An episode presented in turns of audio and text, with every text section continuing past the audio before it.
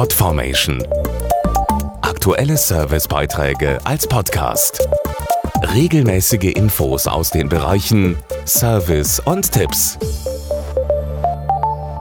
Am 5. März ist Internationaler Energiespartag.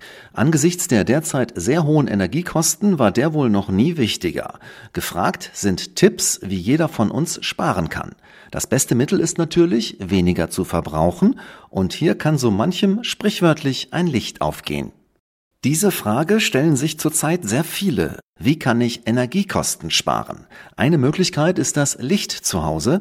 Dazu Jan Eike Beckmann, Produktmanager bei Signify, dem Weltmarktführer für Beleuchtung. Schon der Umstieg auf LED-Beleuchtung senkt den Verbrauch merklich. Und das gilt insbesondere für ultraeffiziente Philips LED-Lampen, die man an ihrer grünen Verpackung erkennt.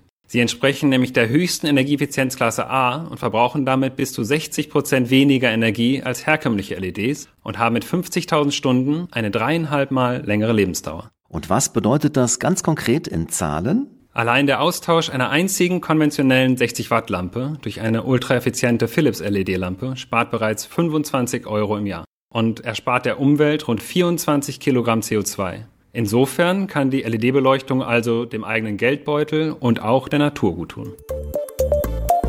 Podformation.de Aktuelle Servicebeiträge als Podcast.